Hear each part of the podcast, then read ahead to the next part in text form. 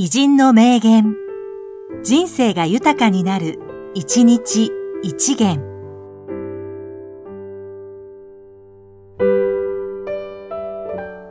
1月21日、村木義彦。メディアプロデューサー。仕事の面白さというのは、ジョブデザインだ。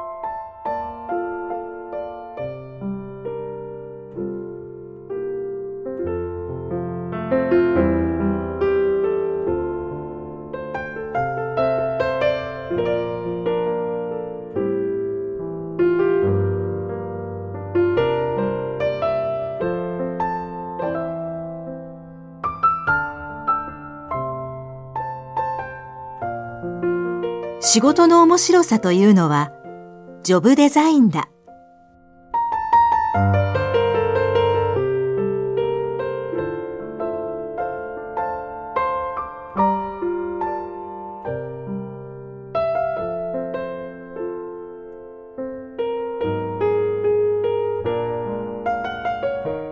この番組は、提供、久常圭一、プロデュース、声ラボでお送りしました。